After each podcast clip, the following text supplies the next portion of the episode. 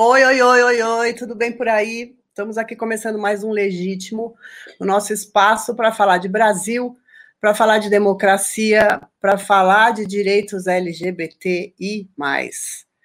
É, vamos começar aqui. Então, queria chamar os meus colegas de programa, Dimitri Salles, advogado de causas LGBTs e de causas de direitos humanos mais amplamente. E Laura Prevato, que é militante dos direitos de travestis e transexuais. Bom dia, gente, como vão?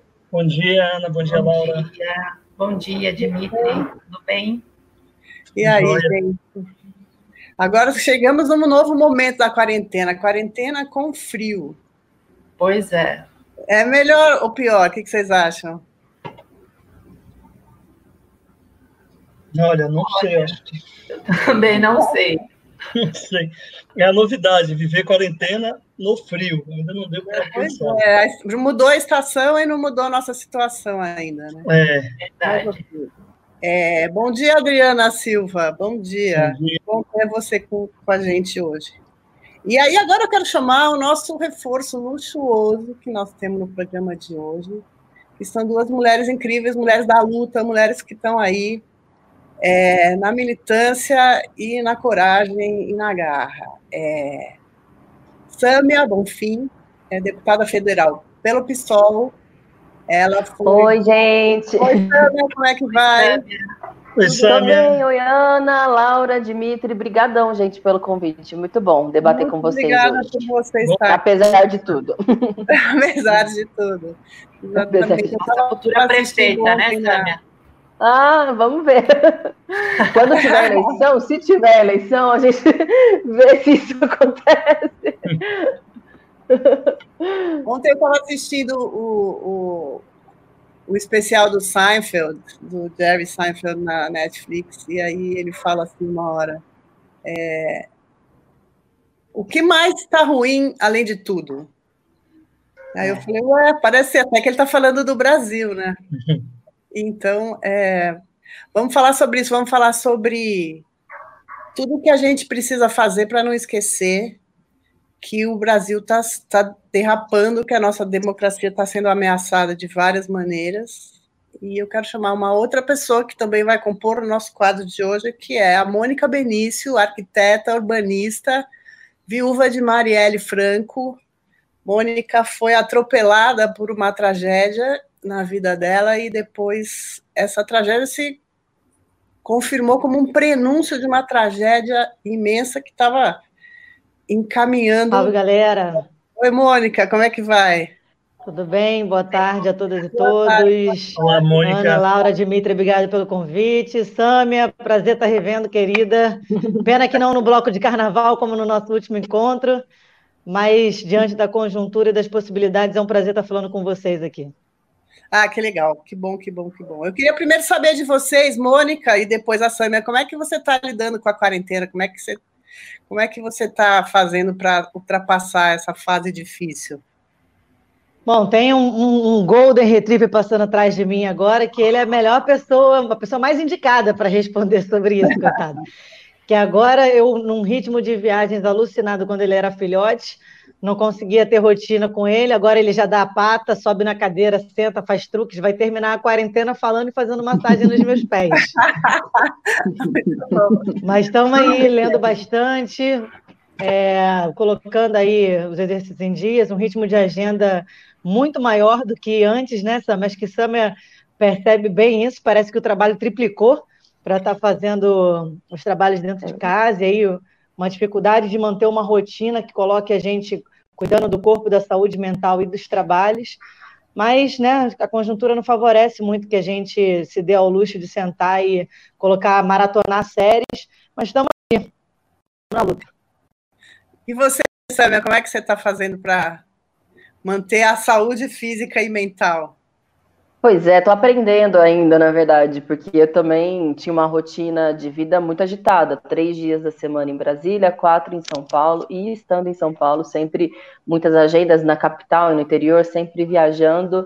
Me lembro que eu estava numa. Eu tinha, me mudei há pouco tempo para o apartamento que eu moro hoje, e eu estava ainda adaptando, poxa, eu não consigo ficar em casa nenhum dia, agora todos os dias aqui em casa. Mas é isso, eu comecei a quarentena achando que, imagina, a gente iria conseguir atualizar todos os livros e todas as séries do mundo. De forma nenhuma. A quantidade de trabalho é muito intensa. A gente trabalha da hora que acorda à hora que vai dormir. Acho que o desafio, na verdade, é conseguir fazer esse equilíbrio e manter a saúde mental, como bem disse a Mônica, que é um tema fundamental, sempre é, mas agora, então, que a gente só vê notícia ruim, às vezes a gente quer atender e ajudar a população, mas as coisas acontecem numa velocidade muito maior do que a nossa capacidade de intervenção. Então, é, enfim. Enfim, acho que nunca mais nada será como antes, né? Do ponto de vista da sociabilidade, de encarar o mundo, de entender como o ritmo das coisas funcionam. E agora a gente está sentindo isso de uma forma muito intensa e dolorosa. Vamos, mas junto a gente vai superar, gente, essa fase enfim, com menos traumas possíveis, né? Pois é, vamos lá. Vai, Dimitri, desculpa. Bom dia, Mônica, é, Sâmia, Laura, Ana. Veja aqui um grupo tão bacana para a gente estar tá conversando. E eu queria começar provocando essa discussão. A gente chamou vocês para falar sobre democracia e direitos LGBT. Acho que são coisas que estão muito ligadas. A impressão que eu tenho é que se não houver democracia, não haverá direitos LGBT. E aí Samia diz assim, acho que nada será como antes, que me lembra uma música do Milton, que é belíssima. E, um, e aí Samia traz um pouco de otimismo, né? Nós seremos diferentes, nada será como antes. E eu queria perguntar a Samia, vivendo a política em Brasília, vivendo tudo que a gente está vivendo, cenas como o Bolsonaro humilhando o presidente do Supremo. Dá para a gente afirmar que nada será como antes ou a gente caminha para um país em que as pessoas não conseguirão perceber o que está acontecendo e talvez a situação é, dos laços civilizatórios piorem? Dá para ter tanta esperança, assim, tanto otimismo? Eu vou ser bem sincera na resposta, porque eu acho que a gente precisa sempre conseguir equilibrar a nossa dose de otimismo, mas também com os fatos reais, né, com a materialidade do que vem acontecendo.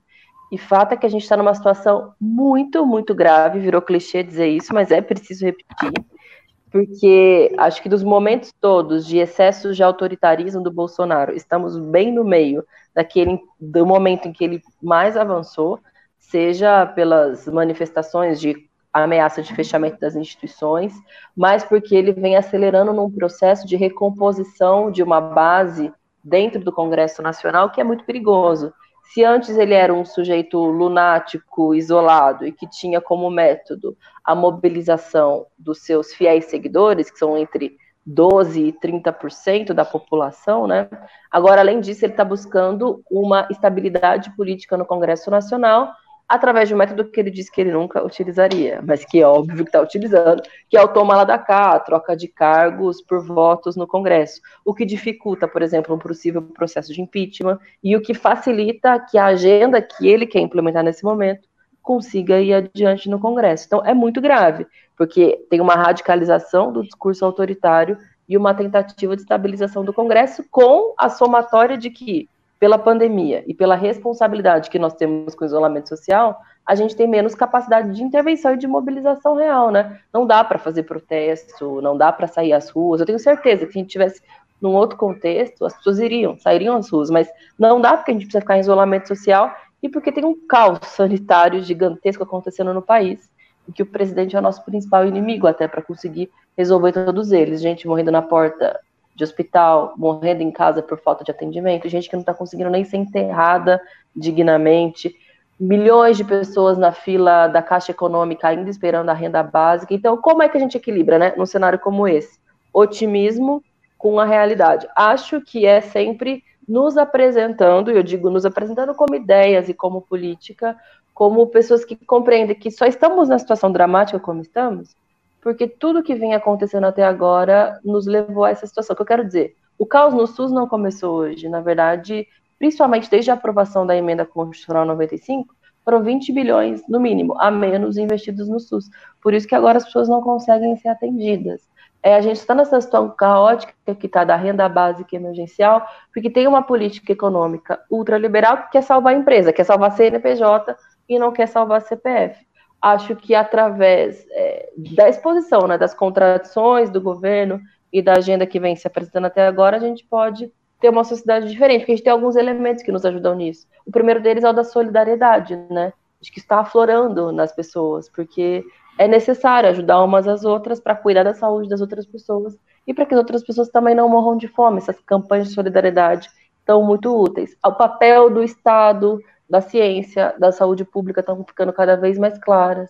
A necessidade de defender uma imprensa livre, democrática, também está ficando cada vez mais clara. Eu acho que é saber usar esses exemplos para mirar no futuro, para negar tudo de ruim que acontecia e construir algo novo. Mas sempre com equilíbrio e pé no chão, porque a verdade é que a situação está difícil, não é um otimismo sem sentido, né? Tá difícil mesmo. Mônica, eu vi você uma vez numa entrevista dizendo que o Brasil nunca será uma democracia enquanto não disserem quem mandou matar a Marielle. Como é que você está nessa questão? Tem um espaço para um otimismo ainda?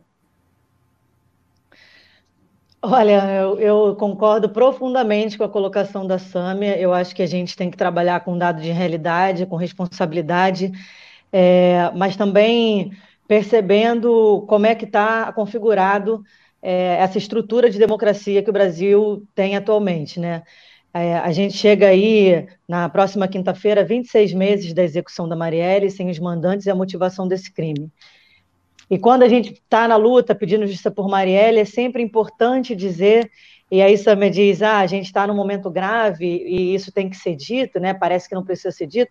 A gente está num momento grave, isso tem que ser dito porque a gente está em tempos onde o óbvio precisa ser dito. E aí, explicar o motivo de pedir justiça por Marielle é, e relacionar isso diretamente à democracia é dizer que uma vereadora democraticamente eleita foi executada num claro clima político que tinha a intenção de um recado político deliberadamente em sua execução. Então, se o Estado não responde a isso, a imagem que o Estado, a mensagem que o Estado passa, não só para a população brasileira, mas para a comunidade internacional, é de que podem se cometer assassinatos nessa sociedade com a certeza da impunidade, porque nada vai acontecer. Então, a busca de justiça por Marielle é a luta pela democracia. E eu vou seguir afirmando que não é possível falar de democracia no Brasil enquanto o Estado brasileiro não responder quem foi o mandante dessa execução. Assim como o Dimitri começa sua fala dizendo, ah, é, eu acho que não, não dá para ter democracia é, e falar de direito LGBT, que sem a democracia não se fala de direito LGBT, eu tenho certeza, num governo que a gente está, é, que tem uma estrutura que se está dizendo democrática. A gente já está falando de retiradas de direito de um retrocesso absurdo, seja para a população negra, indígena, LGBT, quilombola, a população mais pobre. Samuel fez as colocações aí muito assertivamente, é, principalmente nesse lugar de deputada federal que ocupa hoje, é, é impressionante e extremamente triste ver o rumo que a nossa sociedade tem tomado. E aí, Samia também diz uma outra coisa que eu acho muito interessante, acabou virando uma contradição para a gente, né? É, militante, defensores de direitos humanos, estava sempre ocupando as ruas em defesa da democracia, e hoje ir às ruas por um ato é um exercício antidemocrático, é um exercício contra a nossa sociedade, contra a população. Então, você, as pessoas que estão chamando atos públicos hoje estão comparecendo nesses atos, são pessoas irresponsáveis com a democracia, irresponsáveis com a vida dos brasileiros e brasileiras hoje. Então, é, acabar que utilizar a rede social hoje, utilizar a internet como ferramenta de mobilização social, como ferramenta de transformação, de solidariedade para superar esse momento, é um instrumento que a gente tem, é um instrumento que deve ser utilizado como momentos como esse, por exemplo. Isso é o que eu tenho acreditado aí. E é também por onde eu tenho feito continuidade da luta de justiça por Marielle. É isso aí, a gente já falou disso aqui, que é exatamente isso. As forças que estão na rua, que estão se posicionando, são as que estão do outro lado da história, comparando para onde a gente está e o que, que a gente está brigando. Então, é, a gente já falou disso também aqui outras vezes, essa agonia desse momento em estar aqui, trancado em casa, por uma necessidade, e ver essas coisas acontecendo por aí e não poder estar tá na rua, né? Não poder ir é, botar a cara lá na briga, né, Dimitri? É, eu, gosto, eu gosto muito dessas duas colocações, da Sam e da Mônica. Eu fiz uma conferência o ano passado em Fortaleza, e a, o debate era a centralidade da democracia e direitos LGBT. E eu dizia que o Brasil está caminhando para uma ditadura e tem elementos claros para isso. Não sei se será uma ditadura dos moldes de 64. Um dos elementos é o desaparecimento de pessoas. E eu dizia, é, o desaparecimento, a, execução de Marielle não é uma execução, não é um crime comum. É um ato político, um crime político que tem uma função que é desaparecer uma pessoa que vai além do seu próprio corpo físico. Marielle representava muita coisa. Marielle era mulher, negra, vinda das comunidades de favela, é, lésbica. Marielle é uma ideia. E a mim me, impressiona muito que a morte dela é um recado. Tão importante quanto a gente entender quem mandou matar Marielle, é importante que a gente entenda qual é o recado que está por trás da execução de Marielle. E acho que essa é uma, uma busca, Mônica, que ainda precisa ser feita. Por que executar Marielle? Qual era o risco? Ela não representava um risco para as milícias. Algumas pessoas falaram, ah, mas ela estava lá na, na, comissão que estava acompanhando a intervenção federal. Isso não representava um risco que suscitasse a sua morte. Para mim, me parece que desaparecer, e aí quando eu falo de desaparecer, é uma política de desaparecimento, como é, foi adotada nas ditaduras, na América Latina como um todo, como foi sistematicamente adotada na Argentina, que é você impedir uma ideia, punir esta pessoa, punir os que ficam, punir os seus parentes. É uma, uma, uma política muito perversa, mas típica de um Estado ditatorial. E a mim me parece que a morte da Marielle se insere nesse contexto, do desaparecimento de uma pessoa que é uma ideia e que a, a dor desse desaparecimento é, se alastraria por muita gente. E é muito bacana perceber como Marielle é, se alastrou por muita gente como semente. Quantas mulheres não se viram empoderadas e foram para a luta? Quantas pessoas não se viram indignadas e passaram a perceber o estado em que a gente está vivendo? E aí me parece que é fundamental a gente tentar responder por que desaparecer Marielle, para entender que no centro da disputa política não está somente a disputa pelo, do poder pelo poder, mas há uma disputa moral. E aí, acho que Samia pode me ajudar muito, eu tenho dito que os pilares do governo Bolsonaro são três. O pilar da economia, que foi atropelado pelo coronavírus, aquela ideia de, uma, de um liberalismo econômico puro não tem condição de, se, de sobreviver. O pilar do combate à corrupção também desapareceu com a saída do Sérgio Moro e com a evidência dos crimes cometidos pelos filhos do Bolsonaro, restando o pilar moral, que se centra na figura da Damares, ministra dos Direitos Humanos, do Ernesto Araújo, das Relações Exteriores, e do ministro da Educação. Essas três figuras podem levar adiante uma disputa moral para sustentar o governo Bolsonaro e devolver é, prestígio junto à sua base, principalmente uma base fundamentalista religiosa. E aí me parece que essas duas coisas estão conectadas. Desaparecer Marielle como uma ideia, né, significa impor um outro modelo de moral de sociedade, que exclui a mulher, que exclui a mulher negra, a mulher que vem das comunidades de favela, a mulher LGBTI me parece que a morte da Marielle vai muito nessa direção. E, para mim, acho que o debate sobre a justiça para Marielle, que pressupõe a defesa da democracia, também deve passar por essa reflexão, Mônica, sobre por que Marielle? Por que desaparecer Marielle nesse contexto de uma política de desaparecimento? Que vai dialogar com a morte de Mateusa, lá também no Rio de Janeiro, que era uma pessoa é, não binária e que desapareceu de tal modo que o Estado não conseguiu sequer buscar o seu corpo porque os milicianos não permitiram recolher o corpo dessa mulher que era tão transgressora no teu corpo, a ponto de não se assumir nem homem nem mulher, mas um ser humano na sua integralidade. É, posso falar? Como é que funciona Sim, a temática para a gente atropelar aqui? É, as dinâmicas de, de, internet modificam um pouco o protocolo de modus operandi em reunião, em entrevista. É, então, Dimitri, eu tenho acordo com você em algumas colocações, mas é, eu acho que, na verdade, a sua, a sua argumentação, enquanto é, uma ideia política do que seria esse extermínio do corpo da Marielle, o simbolismo e representatividade dele, ela está muito mais linkada ao que acontece pós ao assassinato dela do que me parece, por enquanto, pelas motivações do crime em si. É, quem tem que responder quem foi o mandante do crime e quais foram as motivações é o Estado. E aí isso cabe hoje ao Ministério Público do Rio de Janeiro e à Polícia Civil, e isso tem que ser respondido. Espera aí que meu cachorro resolveu brincar com um osso de 15 quilos nesse momento. Espera aí.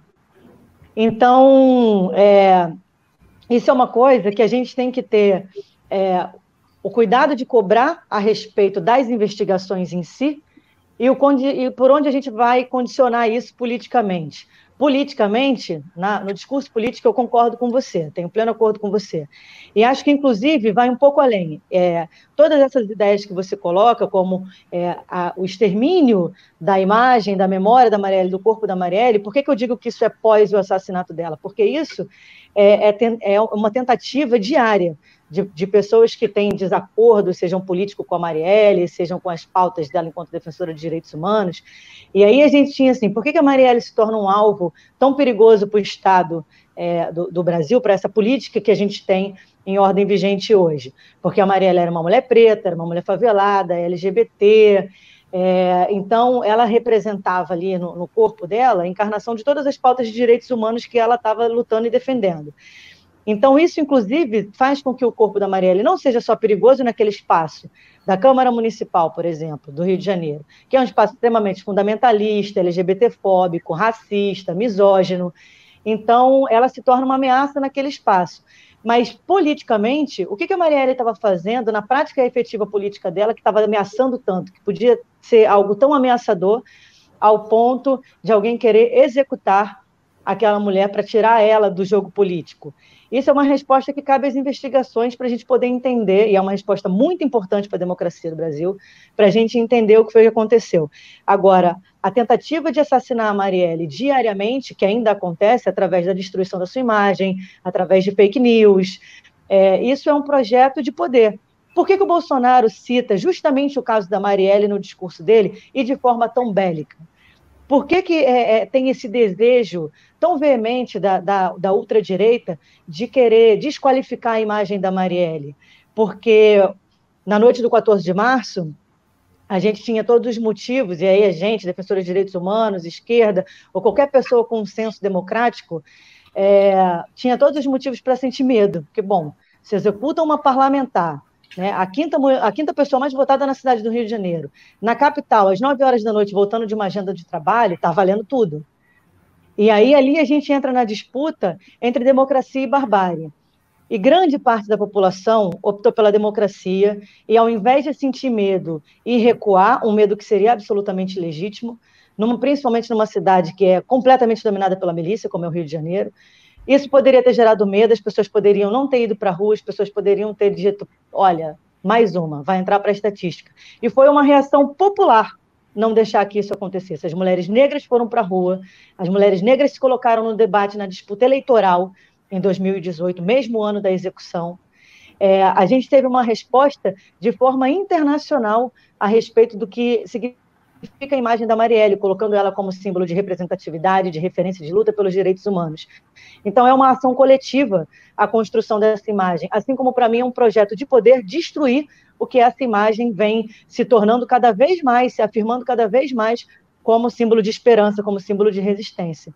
Então, eu acho que a sua colocação, ela diz muito mais a respeito do pós-14 de março, e isso é muito importante de ser dito, porque é, é, o projeto do, do, Bolsonaro é justamente destruir isso, então a gente precisa estar atento para poder fazer o um enfrentamento, do que relacionado, é, me parece, do que relacionado a necessariamente o que poderia ter sido as motivações da, da execução da Marielle. Eu poderia apostar o dinheiro que não tenho, inclusive a respeito de que quem planejou isso estava é, vestido ali do seu racismo, da sua LGBTfobia e de todos os preconceitos que a gente tem hoje é, em pessoas que estão aí de acordo com o governo Bolsonaro, por exemplo, de dizer, cara, é uma mulher preta, favelada, sapatão, vai ser só mais um corpo. No máximo, a esquerda faz um barulhinho aí uma semana e depois, se o assunto está enterrado, a gente manda nosso recado e está tudo certo.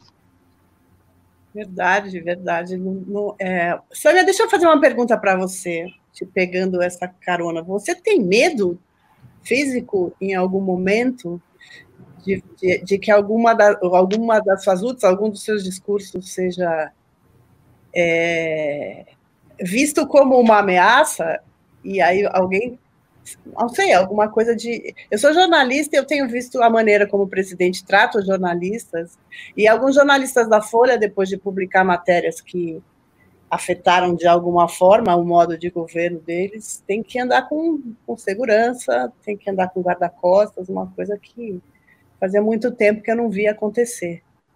Uhum. Antes, Ana, não, antes claro. de, de, Sâmia, deixa, deixa eu te lembrar uma coisa. É, Ana te fez essa pergunta, eu me lembrei de um encontro que nós tivemos numa passeata, logo depois da execução da Marielle. Não sei se você se lembra. Nos encontramos ali na Praça Rosa. E eu perguntei para você se você não tinha medo. E você falou assim: ah, não, não tenho, que eu ando. Você ainda era vereador aqui em São Paulo. Você falou: não, não tenho, eu vou para a Câmara de metrô, de transporte público. E eu me lembro de ter falado: a gente não tem a milícia do Rio de Janeiro, mas essa loucura que está despertando no Brasil é, fascista, essa coisa que veio desde o golpe de 2016 da Dilma, isso também pode colocar você em risco. E você fez uma cara de será? Aí eu vou pegar carona na pergunta da Ana para dizer, de 2018, lá em março, quando nos encontramos na caminhada é, em homenagem a Marielle, pedindo justiça para Marielle até agora, é, tem medo? Mudou? Nossa, muito pertinente sua pergunta e boa lembrança a sua também, porque de fato, aquela época eu era vereadora, andava de metrô e minha vida eh, não tinha muitas alterações né, do ponto de vista da segurança. Hoje tem, eu ando com segurança, é, que me acompanha em todas as agendas e tal. É, menos porque eu já tenha sofrido alguma ameaça concreta, mas mais pelas ameaças indiretas que acontecem através das redes sociais e do clima político que foi tomando o país. Foi uma decisão que a gente tomou na época das eleições de 2018. Eu era candidata a deputada federal, o acirramento nas ruas já estava muito perceptível. Duas vezes a nossa banquinha de panfletagem foi atacada nas ruas por pessoas isoladamente. E aí a gente começou a observar que tinha uma necessidade né, de pensar mais nesse aspecto da segurança. Mas acho que eles utilizam esse afeto do medo como uma ferramenta, uma arma para tentar nos fazer retroceder e nos impedir de ter a atuação política que a gente já vinha desenvolvendo. E quando vocês falam do elemento do recado, né, que simbolizou, além de todas as outras coisas, o assassinato da Marielle, isso é real, é um recado, mas é um recado que não acho que tenha dado certo.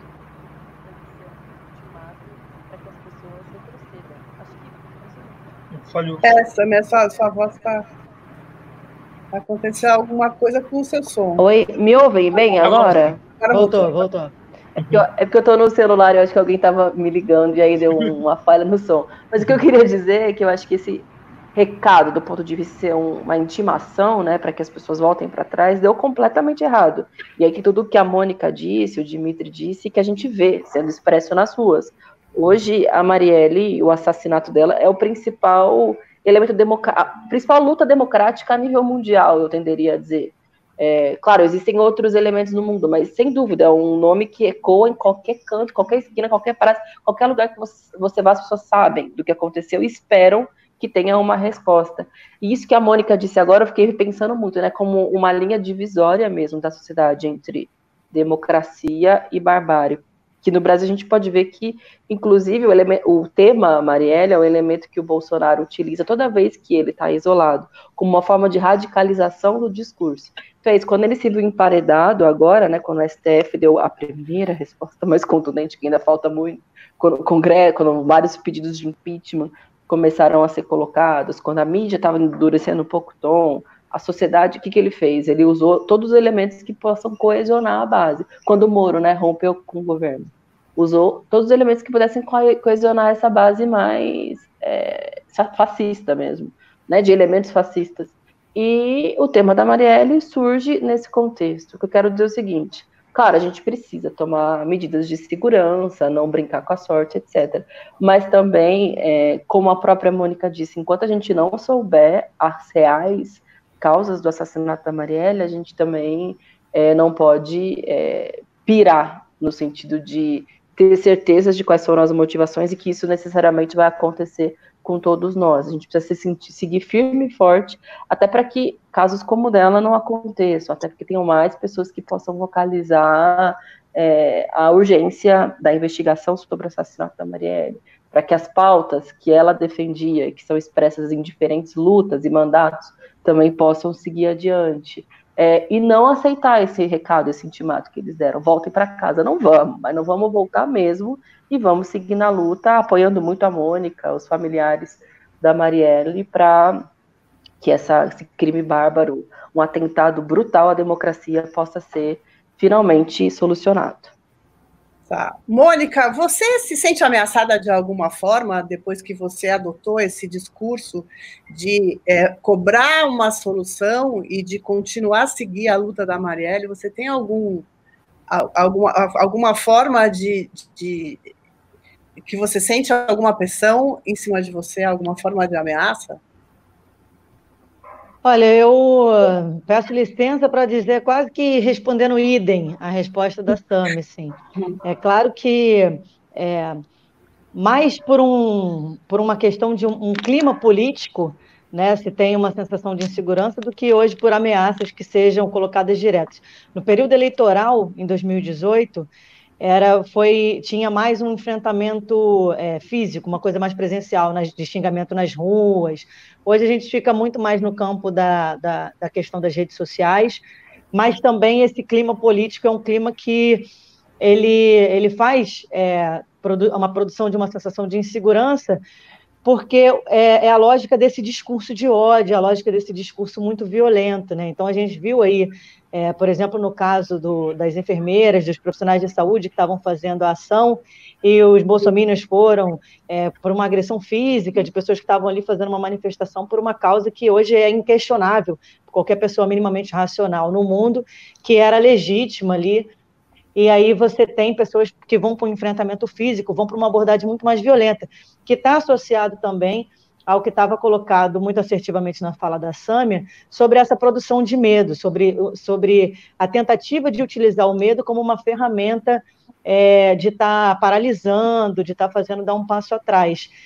Eu não tenho muito problema, na verdade, com essa, essa sensação de insegurança, não. Eu não sou a pessoa mais adequada para falar sobre uhum. segurança, porque eu sempre fui, segundo meus amigos, meio kamikaze com isso. Então, e aí em dados momentos eu disse para pra, as pessoas que perguntavam: ah, você tem medo de, de acontecer a mesma coisa, ser assassinado, alguma coisa assim? Eu falei: olha, na noite do 14 de março me tiraram todo motivo para ter medo. É claro que eu tenho preocupação com os meus, e hoje, pós né, dois anos aí de luto, mudou um pouquinho a maneira de pensar, mas eu não tenho grandes preocupações com isso. Eu tenho uma medida cautelar da Comissão Interamericana, é, que foi justamente dado pelo esse clima de ameaças logo em 2018, depois como as coisas foram se configurando, e mas eu, por exemplo, diferente da Sâmia, eu não, não ando com segurança, eu tenho uma certa é, resistência a esses métodos de segurança, mas enfim, por motivos meus. Entendo. E... Vamos aí. Ô, Mônica, e você não tem. Posso fazer uma pergunta, Ana, para ela? Não, por favor. Eu queria saber, Mônica, se você em algum momento pensou em seguir uma carreira política, se chegou convite para você também. Como que seria isso para você? Você acha que você encararia ou é algo que realmente não é a sua? Olha, isso já foi questão de prova. Já em muitos momentos eu já pensei que sim, outros que não, em alguns jamais, outros com certeza. E assim a gente vai caminhando, depende do humor quando eu acordo. Mas, brincadeira à parte quanto a isso, assim, já foi muito debatido. É, em alguns momentos eu achava completamente inviável. Nunca foi um, um, um projeto é, que passou pela minha vida, a política institucional. Mas tenho pensado, considerado muito isso, principalmente em conversas com o pessoal, quando a gente chega é, nesse ano, né, que é período eleitoral, é, sem uma resposta para os mandantes, para as motivações, é, de pensar que talvez uma colocação, uma possível candidatura fosse levar também é, de outra forma a campanha de justiça por Marielle para um outro lugar, né? Então, assim, isso tem sido questionado, tem sido discutido, conversado, mas é uma, uma responsabilidade que, se eu topar assumir, eu quero que ela seja feita da, da melhor forma possível e com, enfim, com muita responsabilidade diante do que seria esse gesto. Mas hoje eu considero, mais do que em qualquer outro momento, hoje eu tenho considerado, sim. Maravilha. Olha, que bom saber disso. Bom que saber legal. Mesmo. Eu estou aqui com uma pergunta que é de um espectador, Eco Prime Tour. Ele quer saber o seguinte: vocês acham que a esquerda está de alguma forma paralisada? Tem uma inércia subjetiva pensando só nas eleições? Vocês sentem isso de alguma forma, Sâmia? Olha, eu acho que existe um nível de fragilidade que é muito significativo, porque foi uma derrota eleitoral muito acachapante, né? O que aconteceu foi uma tentativa de reunião de amplos setores democráticos para derrotar o Bolsonaro, e isso não aconteceu. Na verdade, a gente tentou fazer isso e isso não aconteceu. É, agora, um ano e meio depois, outros setores que estão compreendendo a gravidade da situação começam a se posicionar, mas de uma maneira muito tímida. Existe, desculpa a sinceridade, mas um nível de covardia muito grande por parte dos chefes das nossas instituições. É, não é possível essa demora em algum tipo de punição mais efetiva ao Bolsonaro depois de tudo que ele fez do ponto de vista sanitário, impulsionando manifestações, brincando com o isolamento social, esnobando, inclusive convocando um churrasco quando o Brasil é, chegou à marca de 10 mil mortes por conta do Covid, mas também dessas ameaças autoritárias. E hoje tem algo muito grave acontecendo que é, vocês devem ter acompanhado, né, na mídia, a formação desses grupos milicianos paramilitares de formação, inclusive da luta física, quem sabe da luta armada, para que eles, no período pós-pandemia, tomem conta do país. Isso é, é de um nível de gravidade muito grande e precisa de respostas contundentes. E o que a gente vê, acho que são duas coisas, assim, do meu ponto de vista. Primeiro, é uma vacilação que tem a ver, sim, com esse tema eleitoral. Para muitas pessoas é necessário acumular forças para que em 2022 é, consiga se derrotar o bolsonarismo nas urnas. Acho que isso é importante, acumular forças, acho que é importante derrotá-lo nas urnas, mas eu quero colocar um elemento, que é se teremos tempo para isso, porque, como eu disse, à medida em que ele se isola, ele também radicaliza. E quando ele radicaliza, sem resposta, sem que ele seja paralisado, ele radicaliza mais. E ele radicaliza mais e radicaliza mais. Até que ponto a gente vai chegar? Considerando, inclusive, que a gente está no contexto de pandemia, que a gente precisa ficar em isolamento social, que a nossa capacidade de intervenção política é reduzida, então é necessário paralisá-lo imediatamente, nesse contexto.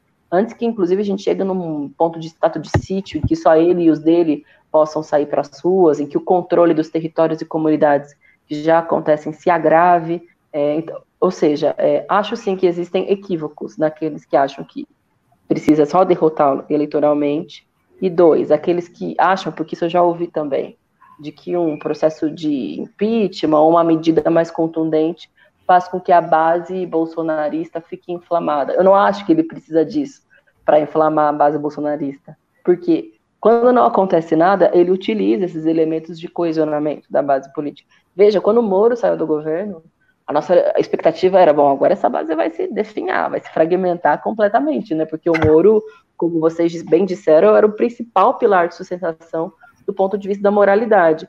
A rede, fake news, bolsonaristas, milicianinhos digitais deles, todos é, conseguiram é, salvar um pouco a manutenção dessa base a partir de uma tentativa de isolamento do Moro. Ah, ele é parte do Centrão, é parte da Rede Globo, é parte daqueles que estão contra todos nós. Ou seja, ele é mais um comunista, então vamos alimentar a nossa base. E isso tem dado certo. As pessoas estão se reagrupando em torno do Bolsonaro, mesmo sem a figura do Moro.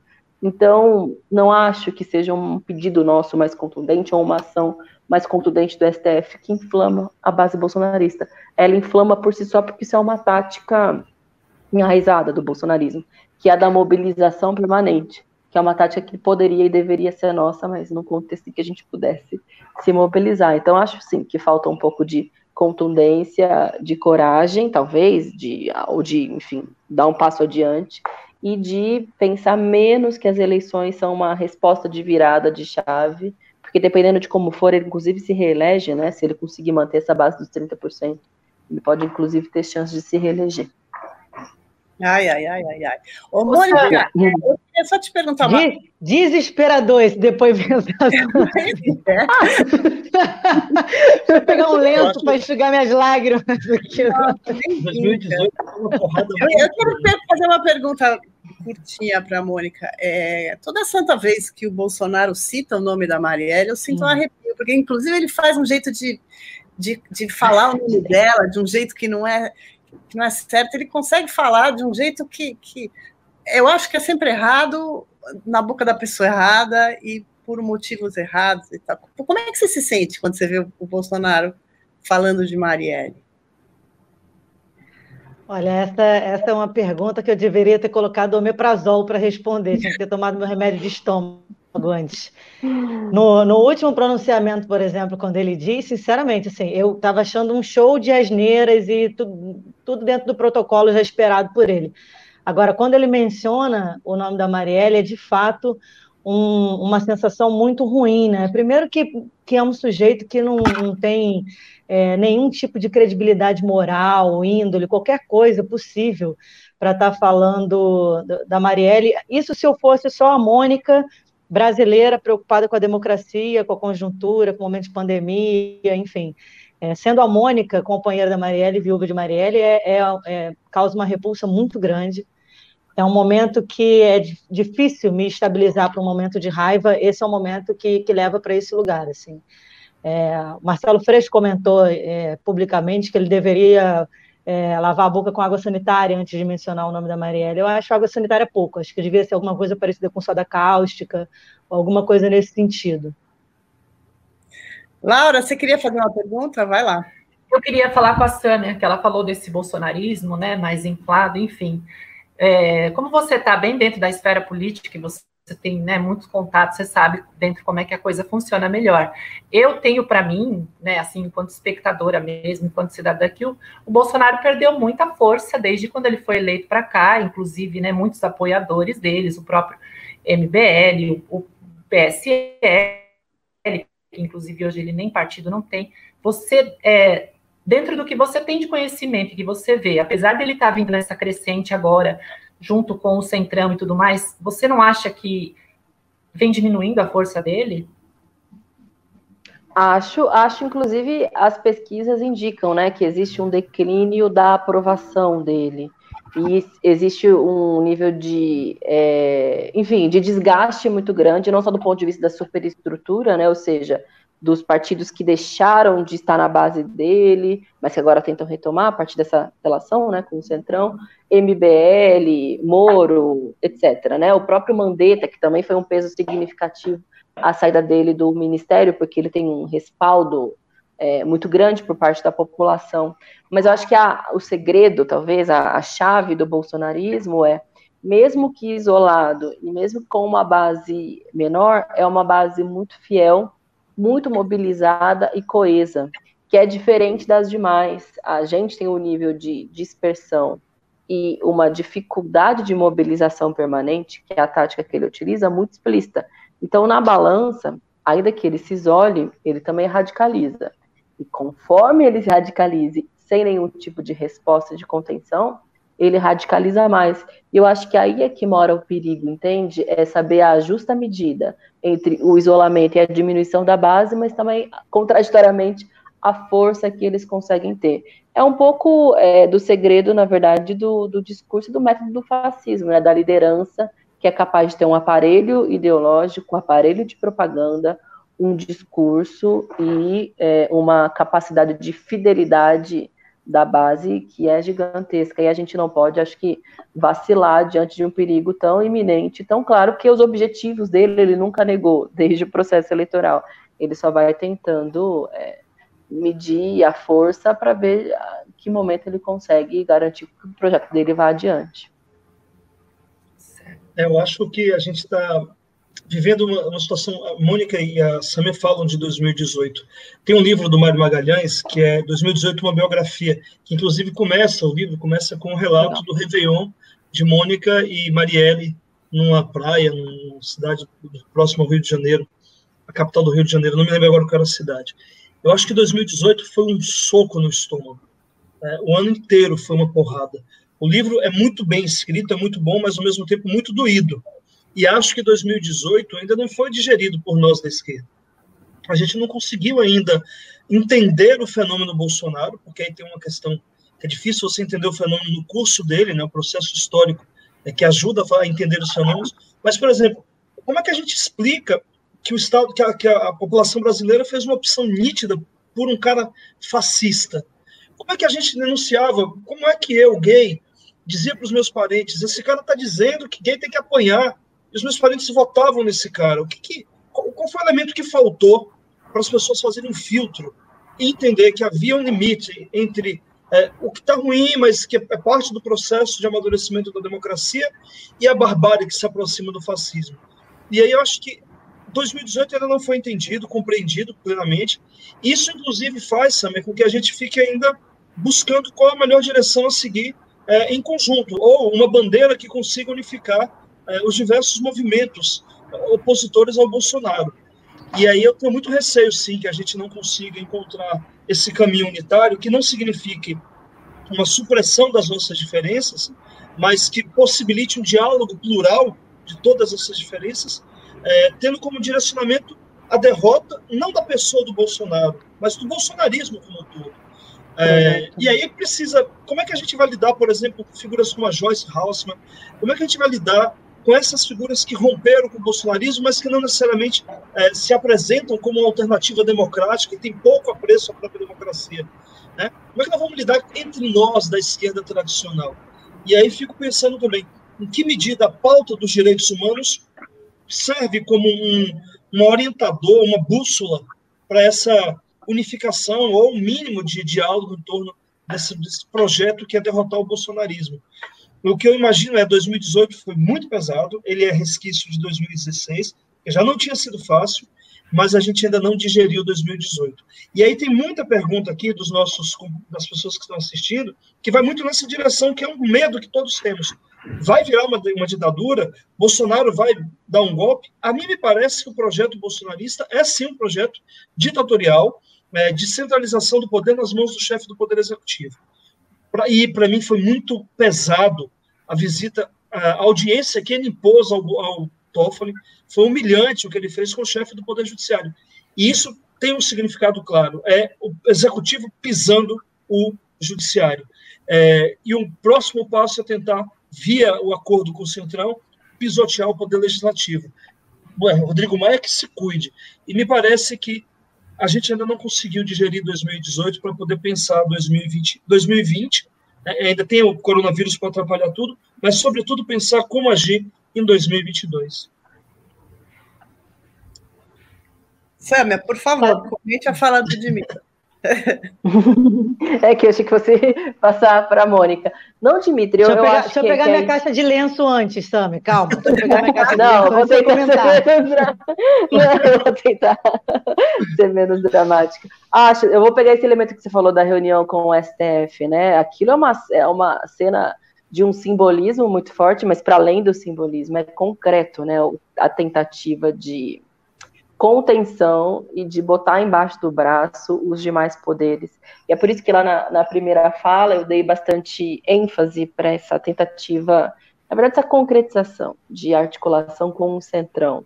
Porque, não, eles não são guiados por interesses ideológicos, ou seja, não necessariamente eles têm acordo com essa política de fechamento do regime. Acho que no final das contas eles não têm mas eles apostam é, no fisiologismo, né, como uma forma de tentar ter mais força. Alguns acham, inclusive, de tentar ter influência sobre os rumos do governo através da administração de determinadas pastas.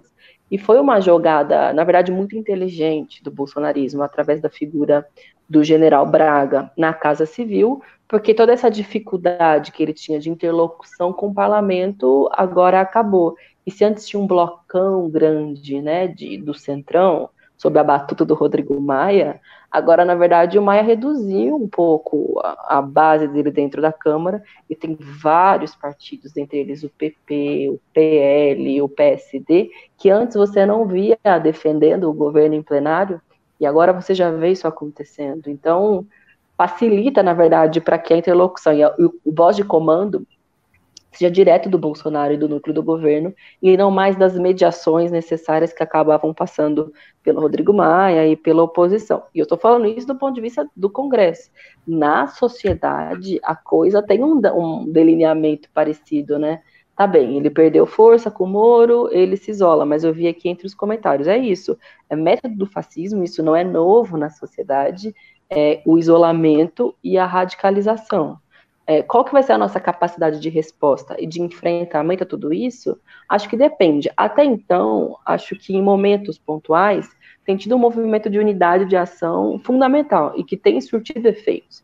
Quando ele ameaçou, por exemplo, é, direta e indiretamente, a deportação do Glenn a partir do, dos escândalos da Vaza Jato, né, que ele e o Intercept fizeram, teve uma reação significativa. Esse inquérito, que provavelmente pode gerar, numa, quem sabe, uma possível punição do Bolsonaro a partir das denúncias que foram feitas pelo Moro de intervenção da Polícia Federal, pode ser uma resposta importante, bem como a investigação que está sendo feita dos esquemas de fake news, que pode chegar inclusive no processo eleitoral, né, de, porque não começou agora durante as eleições, o gabinete, aliás, durante o, a, a gestão do Bolsonaro começou nas eleições, o gabinete do ódio, fake news, etc mas eu digo que podem chegar, primeiro pela capacidade de investigação, mas também porque ele vai fazendo isso que o Dimitri falou. Vai emparedando os outros poderes e vai tentando domesticá-los também. E aí que mora o perigo. A gente não pode permitir que isso aconteça. A domesticação das demais instituições, dos poderes. Tem muitas instituições que estão funcionando assim, com contundência, né? Por exemplo, a OAB tem tido uma postura interessante, as entidades de direitos humanos, das, das relacionadas à Igreja Católica, enfim, partidos do campo, ponto, é, do campo democrático, etc. Sabe? E os militares, como é que está nisso? Pois é. Dimitri, eu acho que é o grande segredo da, da questão toda, porque acho que os militares são o setor que a gente tem menos elementos para conseguir fazer uma análise contundente. Eu busco ler, ouvir entrevistas de especialistas, de estudiosos, sociólogos, cientistas políticos que conhecem melhor o DNA dos, do, do, da, das Forças Armadas no Brasil. Quando o Bolsonaro fez aquela manifestação em frente ao Supremo, que dizia e legitimava o fechamento das instituições, houve uma carta depois dos militares que deu um recado para duas instituições, né? deu recado para o executivo dizendo nós não compactuamos, mais ou menos assim, com essa ameaça, essa tentativa de fechamento do regime, mas também deu um recado para o Supremo dizendo vocês não podem se interferir no executivo, ou seja, parem imediatamente essa investigação que vocês estão fazendo, tentando fazer sobre o Bolsonaro. Foi um recado principalmente para o Alexandre de Moraes, né, que estava, enfim, sendo mais contundente, estava sob a, a relatoria estava sob, enfim, a caneta dele.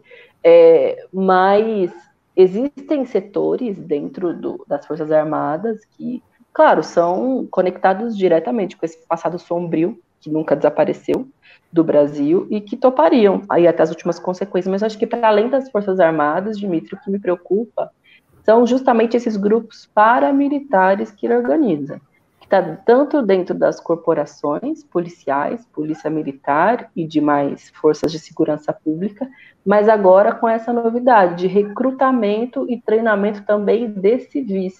Porque a gente acompanhou, por exemplo, o que aconteceu no processo da Bolívia, né? Não necessariamente foram, agora, recente, as forças armadas institucionais que atuaram, tanto para botar para correr o Evo, mas também aquela prefeita, cujo nome agora eu me esqueci, que era do partido do Evo Morales foi através dessas forças paramilitares que ele organizou que eles foram colocados para fora, foram humilhados, a, fa a, família foi vítima de violência, etc. Então, acho que para além das Forças Armadas, tem ter muito cuidado com essa organização paramilitar que ele vem desenvolvendo e está muito forte. Tem um ato em frente ao Congresso Nacional nesse momento que são pessoas que estão diretamente envolvidas com isso. Isso precisa acabar imediatamente, porque é muito grave, é muito grave.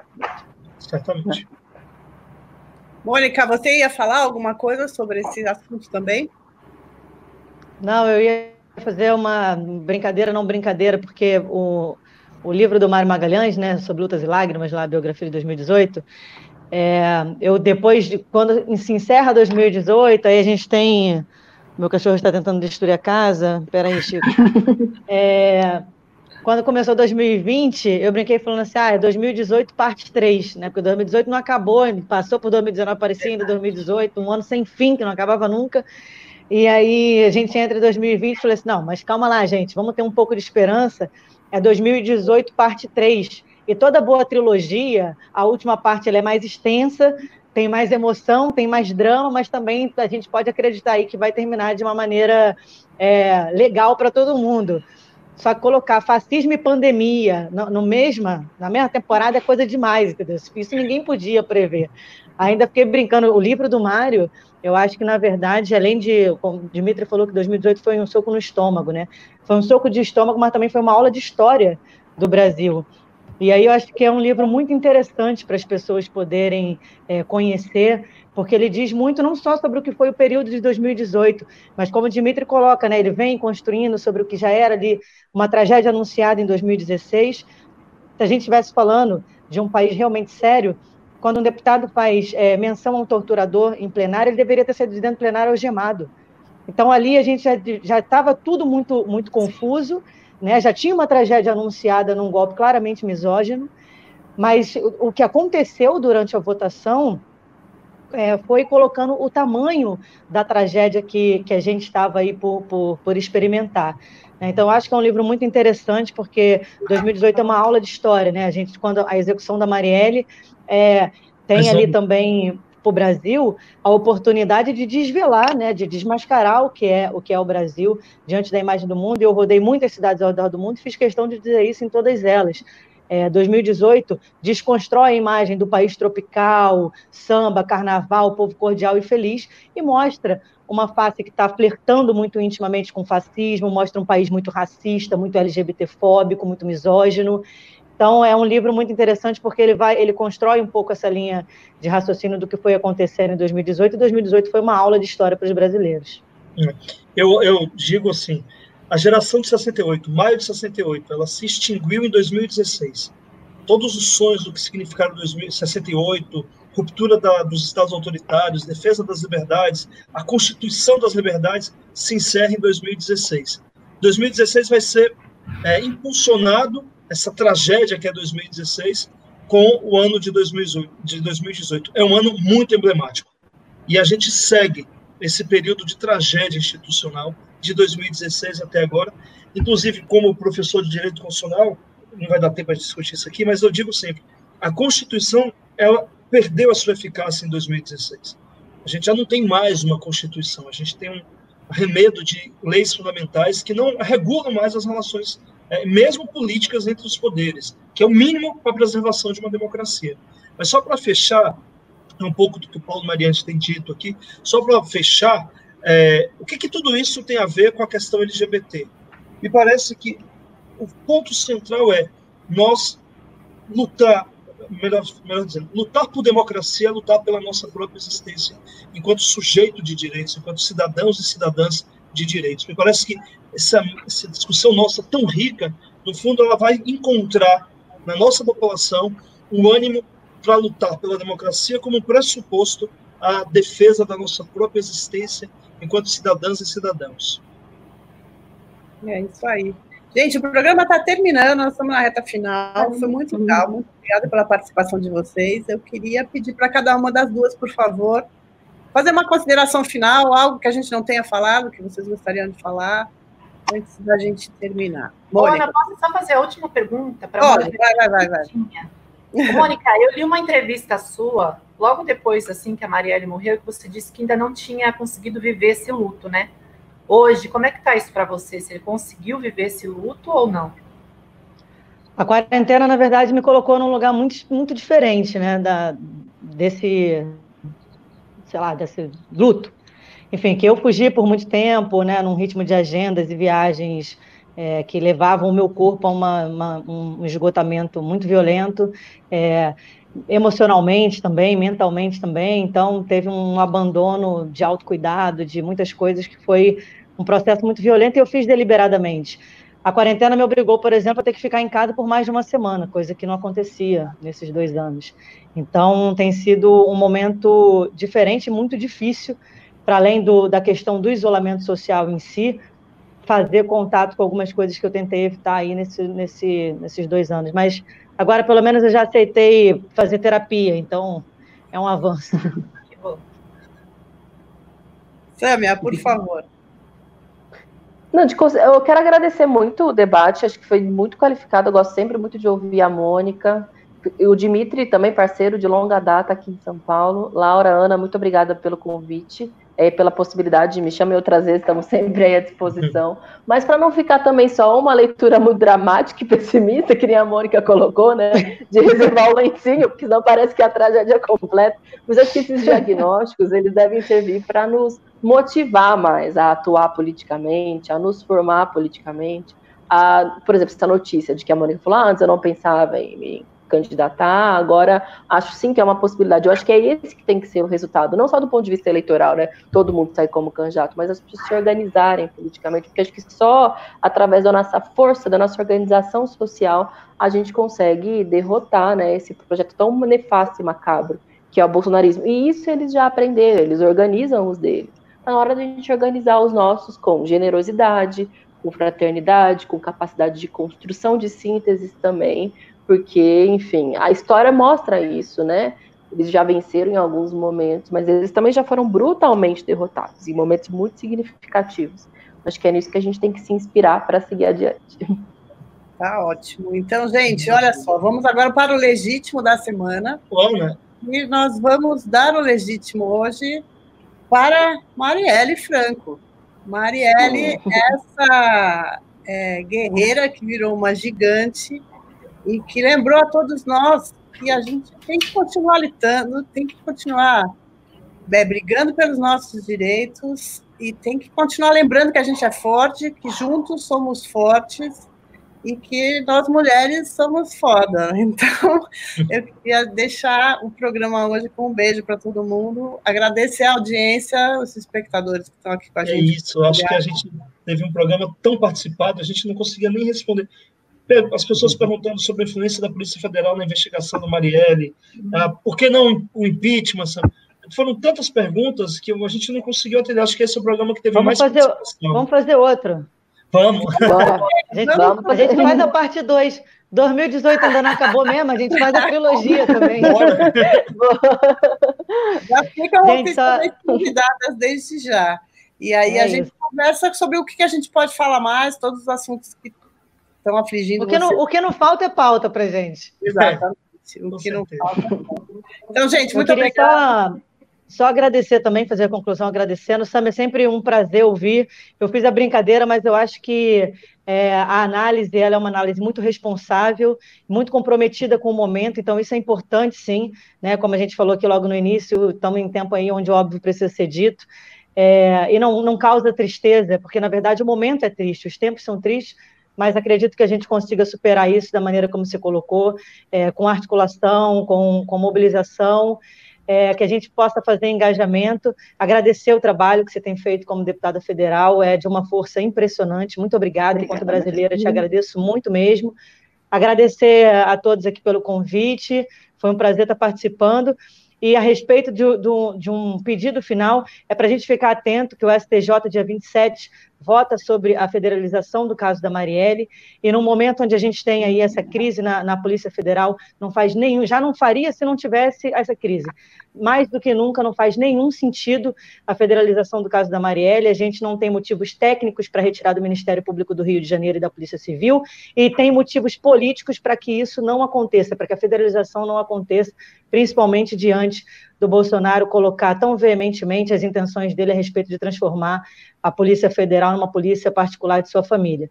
Então, é só para a gente ficar atento aí, de olho no que vai acontecer dia 27, porque é um passo importante também nessa luta pela democracia. É isso aí. Tudo bom. Bom, gente, muito obrigada. E, obrigado, Sânia. É, obrigado, programa Obrigada. Na plataforma da TV Democracia. Assistam lá, curtam a nossa plataforma e segunda que vem a gente está de volta. Marielle presente. Marielle presente. Grande beijo. Bom estar com vocês.